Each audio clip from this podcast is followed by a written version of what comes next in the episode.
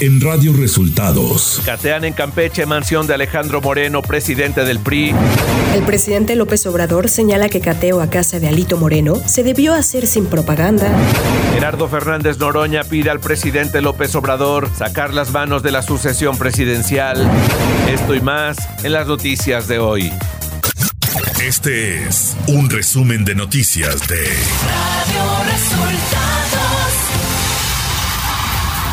Bienvenidos al resumen de noticias de Radio Resultados. Hoy es 5 de julio y ya estamos listos para informarle Valeria Torices y Luis Ángel Marín. Quédese con nosotros, aquí están las noticias. La mañanera. En la conferencia de prensa de este martes, el presidente Andrés Manuel López Obrador criticó la forma en la que se realizó este lunes en Campeche el cateo a la casa de Alejandro Moreno, líder nacional del PRI. Quiero expresar mi inconformidad por la forma en que se llevó a cabo un procedimiento judicial en Campeche. Eh, hablo de la forma en que entraron a hacer una diligencia en la casa del presidente del PRI. Ustedes saben que el Señor no es santo de mi devoción, pero no estoy de acuerdo con el procedimiento, porque es eh, indigno, porque no se puede humillar, vulnerar la dignidad de las personas. López Obrador refrendó su apoyo al embajador de Estados Unidos en México, Ken Salazar, tras una publicación en el diario New York Times en la que se señala que hay funcionarios estadounidenses que desconfían de Ken Salazar por la cercanía que hay con López Obrador. Sí, es mi amigo y es un hombre bueno, sensato, amigo del presidente Biden, un político muy responsable de Colorado, que viene de abajo de origen mexicano, además simpático, es muy amigo del presidente Biden. El jefe del Ejecutivo celebró el cambio de tono de la Iglesia Católica y de los jesuitas respecto a la violencia en el país al llamar a ayudar entre todos a construir la paz. De una postura que me gustó mucho, que la celebro, de la Iglesia mexicana y de la Orden de los Jesuitas. Eso es lo único que puedo decir. La construcción de la paz requiere de muchas acciones, muchas, muchas, muchas acciones.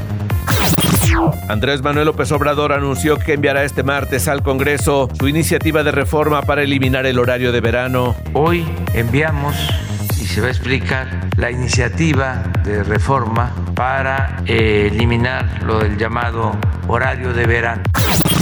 La secretaria de Energía, Rocionale, dijo que el compromiso es que en diciembre puedan meter el primer barril de petróleo en la refinería de Dos Bocas, la cual señaló está en un proceso de prueba y acoplamiento entre las 17 plantas de proceso, las tuberías y el tendido eléctrico.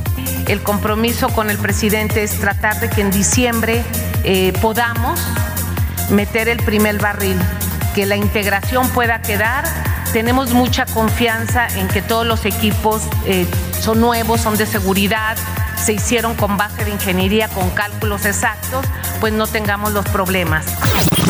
En el martes de la salud, el subsecretario Hugo López Gatel dio a conocer que los casos de COVID-19 en México siguen con una tendencia a la alza por 11 semanas consecutivas. Y se conserva esta tendencia importante de que las, los casos aumentan más importantemente que las hospitalizaciones. Sin embargo, hay un incremento en la ocupación hospitalaria. Tenemos el promedio nacional en 10% de las unidades COVID para personas que no están críticamente enfermas. Radio Resultados Nacional.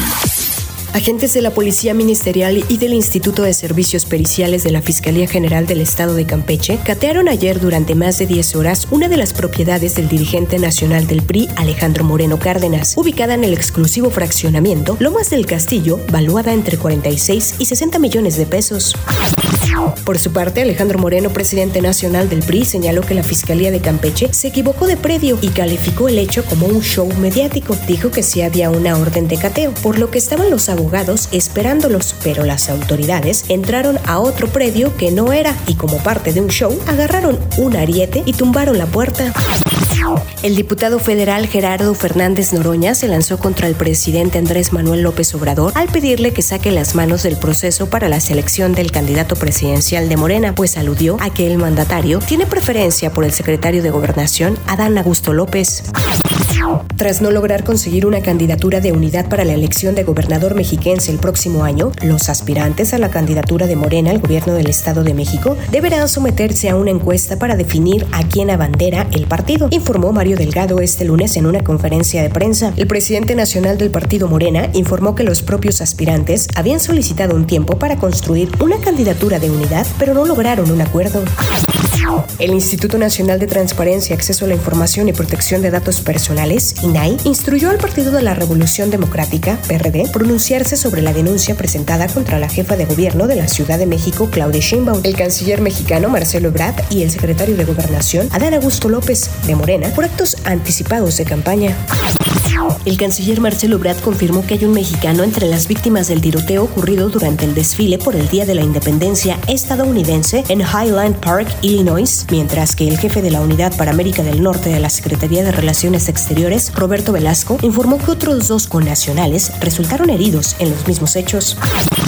El director general del ISTE, el doctor Pedro Centeno, informó en conferencia de prensa de la campaña Ya previste, ya la hiciste. Dicha campaña estará presente todo julio y tendrá el objetivo de cambiar hábitos y evitar enfermedades crónico-degenerativas. También señaló que las afectaciones de la pandemia de COVID-19 impactaron de manera exponencial a las personas con dichas enfermedades y recordó que uno de cada diez niños padece obesidad. Economía. El canciller Marcelo Ebrard informó la mañana de este martes que sostuvo una reunión con Han Yong-e, CEO de Samsung Electronics, en la que acordaron una inversión de 500 millones de dólares en Querétaro y Tijuana. La secretaria del Trabajo, Luisa María Alcalde, afirmó que el reparto de utilidades 2022 se incrementó en 109% al ubicarse en 183.249 millones de pesos. Esto gracias en buena medida a la reforma a la ley de subcontratación que permitió que 2.7 millones de trabajadores pasaran de empresas que solo existían en el papel ser contratados por las empresas para las que realmente trabajan. Clima.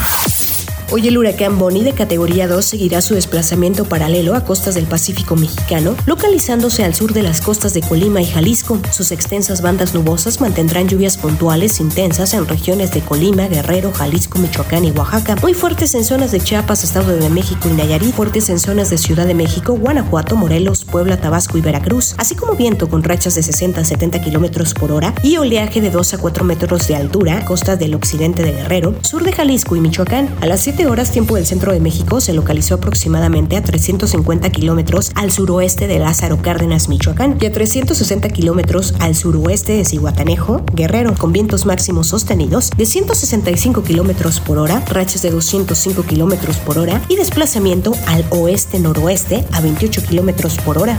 Ciudad de México. La jefa de gobierno de la Ciudad de México, Claudia Sheinbaum, consideró que la exdirectora del sistema de transporte colectivo Metro, Florencia Serranía, no aportaría datos nuevos a la investigación sobre el colapso de la línea 12, esto después de que la exfuncionaria fuera citada a comparecer sobre el caso. Información de los estados. El fiscal estatal de Jalisco, Luis Joaquín Méndez Ruiz, dio a conocer que es intento de robo la principal línea de investigación al ataque a la periodista Susana Mendoza Carreño, apuñalada el viernes en Puerto Vallarta. Esto a pesar de que se localizó intacto el vehículo del cual fue despojada la periodista. Como parte de un operativo desplegado por el gobierno federal y el de Chihuahua, se logró la detención de dos personas, el aseguramiento de cinco armas largas, droga, un vehículo, equipo de radiocomunicación en nueve narcocampamentos del grupo delictivo del Chueco, presunto asesino de dos sacerdotes jesuitas. Esto como parte del operativo desplegado hace dos semanas en el municipio de Urique. El exgobernador de Chihuahua, César Duarte, promovió un nuevo juicio de amparo contra el auto de vinculación a proceso que se le por los delitos de peculado y asociación delictuosa, ambos con penalidad agravada. El exmandatario priista tramitó el pasado 29 de junio la demanda de garantías en la cual impugnó la resolución del juez de control del Distrito Judicial Morelos del Tribunal Superior de Justicia de Chihuahua. El Instituto de Transparencia y Acceso a la Información del Estado de México instruyó a cuando menos 14 14 contralorías municipales a percibir a los alcaldes y alcaldesas por incumplir la ley de transparencia mexiquense al negarse a hacer públicos sus salarios. Alcaldes y tesoreros de varios ayuntamientos mexiquenses se han negado a responder solicitudes de información y a subir los datos a la plataforma Hipomex. Katia Chazarreta González, la primera mexicana en viajar al espacio, recibió un reconocimiento por parte del Congreso de Jalisco durante el evento El Espacio, una oportunidad infinita, por su contribución en la innovación y exploración espacial, al ser la primera mujer astronauta mexicana y jalisciense en viajar al espacio en la misión Blue Origin NS-21. Radio Resultados Internacional. Robert E. Crimo, tercero, de 22 años, identificado por la policía como la persona sospechosa de disparar y matar a seis personas y herir a decenas más el lunes por la mañana en un desfile del 4 de julio en Highline Park, Illinois, cerca de Chicago, fue arrestado. Dijeron las autoridades este lunes por la noche. La policía cree que el presunto atacante abrió fuego poco después de las 10 de la mañana, tiempo del centro, desde la azotea de un negocio cerca de la ruta del desfile. El presunto atacante publicó en línea videos musicales que aparentemente hizo él mismo, que presentaban letras siniestras y escenas animadas de violencia con armas. Las cuentas de Facebook y Twitter, que se creía que pertenecían a Primo, fueron eliminadas después de que las autoridades lo nombraran como una persona de interés. Gran Bretaña está proponiendo una nueva ley que exigirá a las empresas de redes sociales que aborden de forma proactiva la desinformación publicada por estados extranjeros como Rusia. Se anunció oficialmente este lunes. La ley regularía las cuentas falsas en plataformas como Facebook y Twitter que han sido creadas en nombre de estados extranjeros para influir en las elecciones o en los procedimientos judiciales. Según explicó el gobierno, es probable que la ley se apruebe durante esta sesión parlamentaria a través de una enmienda que vincule el proyecto de ley de seguridad nacional y el proyecto de ley de seguridad en línea, ambos incluidos en el programa actual del gobierno de Boris Johnson. Finlandia y Suecia complementaron este lunes las negociaciones para convertirse en miembros de la OTAN, un mero trámite después de que Turquía levantara la semana pasada el veto a la entrada de Helsinki y Estocolmo en la organización transatlántica. Ambos países confirmaron formalmente su disposición y capacidad para cumplir con las obligaciones y compromisos políticos, legales y militares de la membresía de la OTAN. El Papa Francisco desmintió los rumores de que podría renunciar a su cargo debido a sus problemas de salud y aseguró que pronto podría visitar Ucrania y Rusia. En una entrevista divulgada este lunes, nunca se me ha pasado por la cabeza, de momento no, de momento no, de verdad, aseguró el soberano pontífice a propósito de su renuncia durante una entrevista realizada en su residencia en el Vaticano. Tecnología. Un pirata informático afirma haber robado los datos personales de mil millones de chinos y ahora está ofreciendo esta información a la venta en Internet. Esta podría ser la fuga de datos más importante de la historia. Se habla de más de 750 mil datos, que incluye los nombres, número de teléfono móvil, números de identidad, direcciones y fechas de nacimiento de las personas afectadas. Expertos en ciberseguridad pudieron verificar la autenticidad de algunos de los datos contenidos en un extracto dado a conocer por el pirata informático. De acuerdo a información filtrada en algunos medios expertos en tecnología, el Apple Watch Series 8 avisará a los usuarios en caso de detectar si se tiene fiebre. Este nuevo sensor de temperatura será una de las grandes incorporaciones al Apple Watch en este año. Espectáculos. La última entrega de la saga Minions tuvo un impresionante debut en Norteamérica con una recaudación de 108.5 millones de dólares. Alcanzó los 127.9 millones al cierre del fin de semana largo por el feriado del Día de la Independencia el 4 de julio en Estados Unidos. Según la firma especializada Exhibitor Relations, Elvis, sobre la vida del rey del rock and roll, se ubicó en tercera posición con 23.7 millones de dólares en su segunda semana de exhibición. Este lunes, diversos medios estadounidenses reportaron que la NFL habría elegido a la cantante Britney Spears para encabezar el show de medio tiempo del Super Bowl 57, a disputarse en el State Farm Stadium de Arizona en 2023, y algunos afirman que no lo haría sola, mencionado que podría estar acompañada por la reina del pop, Madonna, y podrían estar acompañadas también de otras figuras del género pop. Deportes. La selección mexicana femenil de fútbol soccer inició con una derrota su debut en el campeonato W de CONCACAF al perder ante su similar de Jamaica un gol por cero en el Estadio Universitario de Nuevo León. El Paris Saint-Germain oficializó la firma de su nuevo entrenador, Christophe Galtier, en sustitución del argentino Mauricio Pochettino. Y hasta aquí las noticias en el resumen de Radio Resultados. Hemos informado para ustedes Valeria Torices y Luis Ángel Marín.